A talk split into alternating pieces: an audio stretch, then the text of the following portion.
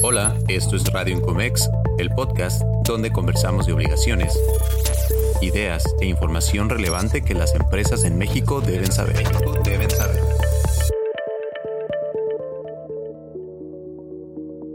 Hola, hola, bienvenidas y bienvenidos a un nuevo episodio de Radio Incomex mi nombre es Diana López, soy directora de Mercadotecnia de Ventuc y es un gusto para mí colaborar con Incomex para crear este podcast y compartirte información que te ayuda a mejorar y hacer más sencillo tu trabajo. Hoy te voy a hablar sobre la inteligencia emocional en el liderazgo y te voy a brindar algunas técnicas que puedan servirte para liderar con empatía y motivar a tu equipo. Y bueno, vámonos directo al tema. Inteligencia emocional. Seguro has escuchado este término muchas veces, pero en entornos laborales se considera una habilidad fundamental, sobre todo en el liderazgo de equipos. Y ahora bien, ¿qué es? Es lo que nos permite comprender y gestionar nuestras propias emociones, así como entender y relacionarnos con las emociones o reacciones, en este caso, en el entorno laboral, es decir, con tu equipo de trabajo, pero también esto incluye a nuestros clientes y prospectos que independientemente del área en el que trabajas, conocer tu inteligencia emocional y tener las herramientas para mejorarla es crucial para tener un buen ambiente de trabajo. Y bueno, una técnica clave de la inteligencia emocional en un escenario, por ejemplo, de liderazgo sería el punto número uno que es escucha activa. Presta atención genuina a tus colegas o colaboradores y si eres líder a tu equipo de trabajo. Muestra interés por sus preocupaciones y puntos de vista. Fomenta un ambiente donde se sientan seguros y seguras para expresar cualquier inquietud relacionada con cualquier proyecto. Esto les va a hacer sentirse como unas personas valoradas y fortalecerá la confianza en el equipo. Además de la escucha activa, otro aspecto importante es reconocer y apreciar el trabajo de los demás y hacérselo saber. A medida que avanza un proyecto, reconoce los logros y esfuerzos de tu equipo. Y esto va mucho más allá de, bueno, respondes un correo con reply all para decir, ah, buen trabajo, sino también es importante decírselos uno a uno de manera personal, así como también de manera pública. Expresa precio de manera frecuente. Es decir, cada semana pregúntate a ti mismo, a ti misma, si esta semana le reconociste un buen trabajo a tu equipo y si no, regresa a revisar y reconoce dónde encuentres los logros pero sé sincera o sincero en esta retroalimentación, no solamente como por buscarlo, pero sí es una buena manera de que se haga también un hábito, ¿no? Buscar dónde están esos reconocimientos. Y bueno, estos reconocimientos fortalecen los vínculos y aumenta la motivación del equipo. Otro escenario relacionado con la comunicación en un entorno laboral es cuando tienes que dar retroalimentación a un miembro de tu equipo sobre un área de mejora u oportunidad. Y bueno, este es el reto más grande, por lo cual en este tema es donde te voy a dar unos tips asertivos y que los puedas ir aplicando a partir de que termines de escuchar este podcast.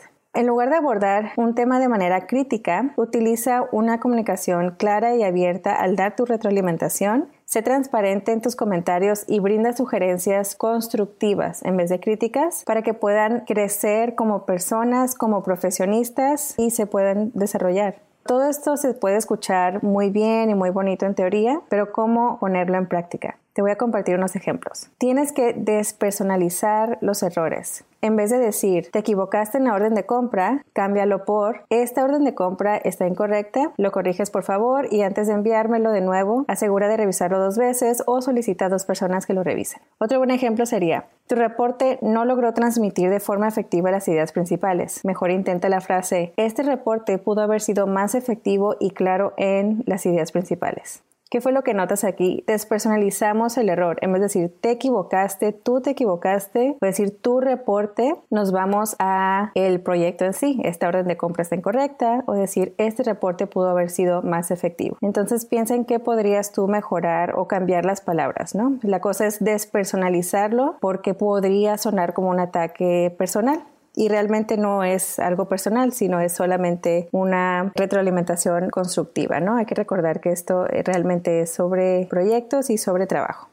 Y ahora quiero irme a un ejemplo de cómo convertir un comentario constructivo a una conversación. En este caso le podrías decir a tu colaborador, a tu colega, siento que tu enfoque durante el último proyecto estaba un poco desviado. ¿Qué piensas? ¿Hay algo que no tengas claro? Si te fijas aquí, en vez de hacer un comentario constructivo, estás tratando de guiar una plática, ¿no? De iniciar una plática para conocer a lo mejor pues las razones, ¿no? A lo mejor no le quedó claro el proyecto, no le quedó claro algún algunos términos que pudieron haber sido un poco técnicos y por eso no había enfoque o estaba como que fuera de los objetivos, ¿no? es una manera de hablar de una manera más personal cuando estás haciendo un comentario sobre un proyecto a lo mejor más amplio o más grande. Otra clave bastante importante al dar retroalimentación, que es una de las más importantes, que esto no solamente es en cuestión laboral, pero también en cuestión personal, ¿no? Evitar las frases absolutas, como siempre o nunca.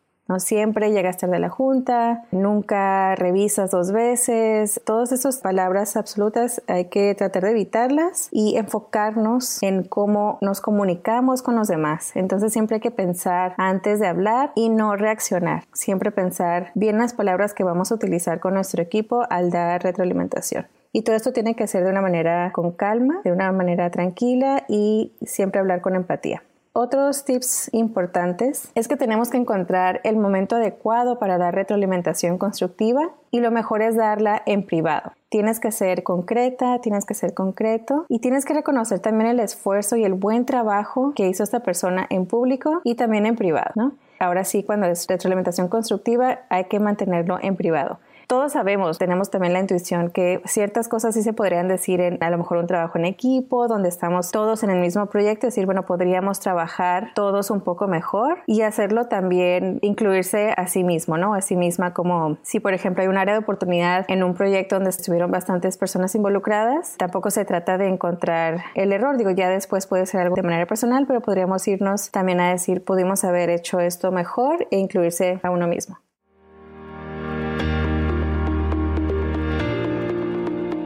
Encontrar la solución adecuada para gestionar a tus colaboradores y administrar tu nómina puede ser una tarea abrumadora, pero con una herramienta completa y automatizada puedes optimizar estas tareas para que sean más fáciles que nunca.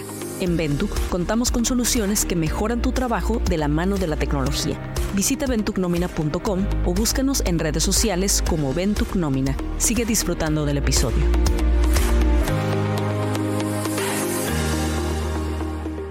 Pero justamente para irme a ese tema, ahora bien, viendo el otro lado de la moneda, cuando tú misma o tú mismo cometes errores, tienes que iniciar con el ejemplo y aceptarlos. Aquí te dan algunos tips. Primeramente, reconoce tu error, muestra tu disposición a mejorar y aprender, porque eso se trata. Sé humilde y no te excuses. Pide retroalimentación, escucha y no lo tomes personal. Entonces, lo más importante es que tú mismo cuando cometes un error lo reconoces, lo compartes con tu equipo, a lo mejor tu equipo inmediato o si estás trabajando solamente en un proyecto con una persona, aceptarlo, comunicarlo, igual, ¿no? Decía mostrar tu disposición y pedirle retroalimentación al equipo o a ese colega por ejemplo, y al pedirlo no interrumpas a la persona, escucha lo que tenga que decir con atención y no lo tomes personal.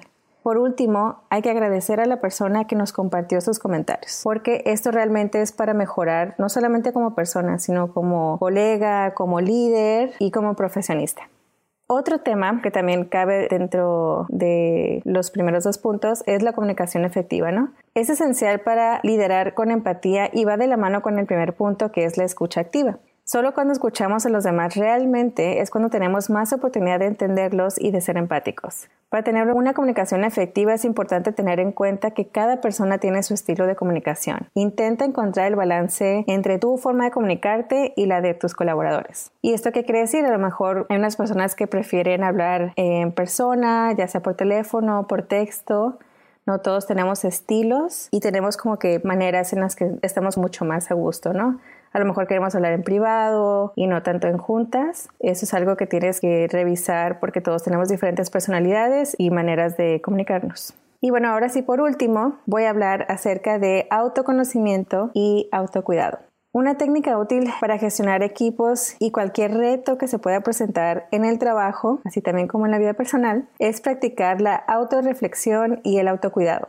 Dedica tiempo para ti, busca actividades que te ayuden a relajarte y a recargar energías. Esto te va a permitir mantener un equilibrio emocional y liderar con serenidad, incluso en los momentos más desafiantes. Cuando cuidas de ti se refleja en otros aspectos y esto es un trabajo continuo.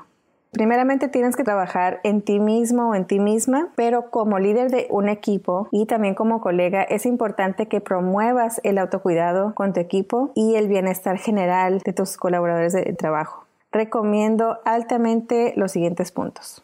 El primer punto sería ir a terapia con especialistas, tomar en cuenta a lo mejor visitas de psicólogos a la empresa. Si es que no hay unos de planta, podrían a lo mejor programar unas visitas cada trimestre, por ejemplo. Hay muchos cursos de inteligencia emocional en línea que se podrían tomar. Y también si, por ejemplo, tu empresa cuenta con una librería, incluir libros que sean de temas de inteligencia emocional o de psicología. Y si no es así, pues regala a tu equipo inmediato algunos libros que a lo mejor te han motivado a ti y también iniciamos, como yo decía anteriormente, con el ejemplo. Después de ahí puedes compartir, ¿no? También podrían intentar aplicaciones de meditaciones y las clásicas, pero que realmente pues son las respuestas para todo es hacer ejercicio, dormir bien y comer bien. En eso pues no me voy a enfocar porque si no esto sería un audiolibro y no un episodio de un podcast. Así que eso sería todo por mi parte. Estoy ya llegando al tema, pero para recapitular, el liderazgo con inteligencia emocional implica conectar emocionalmente contigo mismo y posteriormente con tu equipo. Tienes que comprender las necesidades, las motivaciones y guiarlos hacia el éxito. La escucha activa, el reconocimiento, el aprecio, la comunicación clara y abierta y el autoconocimiento y autocuidado son unas de las muchas técnicas que puedes aplicar en tu rol como líder y recuerda que la inteligencia emocional se puede desarrollar y mejorar con la práctica. Esto es algo que como ir al gym. Después de leer un libro no termina y tenemos que mejorar como personas día a día y autorreflexionar al respecto. Y bueno, si te puedes convertir en un líder que inspira y que motiva a su equipo, vas a crear un entorno de trabajo positivo y productivo, vas a ser una persona más feliz y por lo tanto también tus clientes van a ser clientes felices. Con esto hemos llegado al final del episodio. Espero que la información que te compartí sea de utilidad. Gracias por escuchar este episodio y por habernos acompañado en Radio Incomex. Me gustaría tomar este momento para invitarte a escribirnos a nuestro correo info.incomex.org.mx y enviarnos un mensaje con tu retroalimentación de este episodio a lo mejor también puede ser retroalimentación que incluye todos los episodios, qué piensas acerca del podcast, te ha gustado. Lo más importante es que quisiéramos saber qué temas son de tu interés, cuáles son los temas que te gustaría escuchar, a lo mejor entrevistas o algún líder de opinión que te gustaría que invitáramos. Estamos aquí para escucharte, estamos aplicando nuestros propios tips de retroalimentación, cómo podemos mejorar en el podcast y también si tienes retroalimentación para mí, cómo pudiera yo mejorar cuando estoy invitada en el podcast porque somos un equipo, no solamente una persona. Y si tienes retroalimentación para mí, pues soy todo oídos o bueno, en este caso te leo. Así que muchas gracias de nuevo. Estamos como Radio Incomex en las redes sociales y suscríbete a nuestro boletín. Si no eres parte de nuestro boletín, suscríbete. Vas a estar al tanto y al día de todas las noticias. Soy Diana López de Ventuc. Gracias por escucharnos y nos vemos en la próxima. Gracias.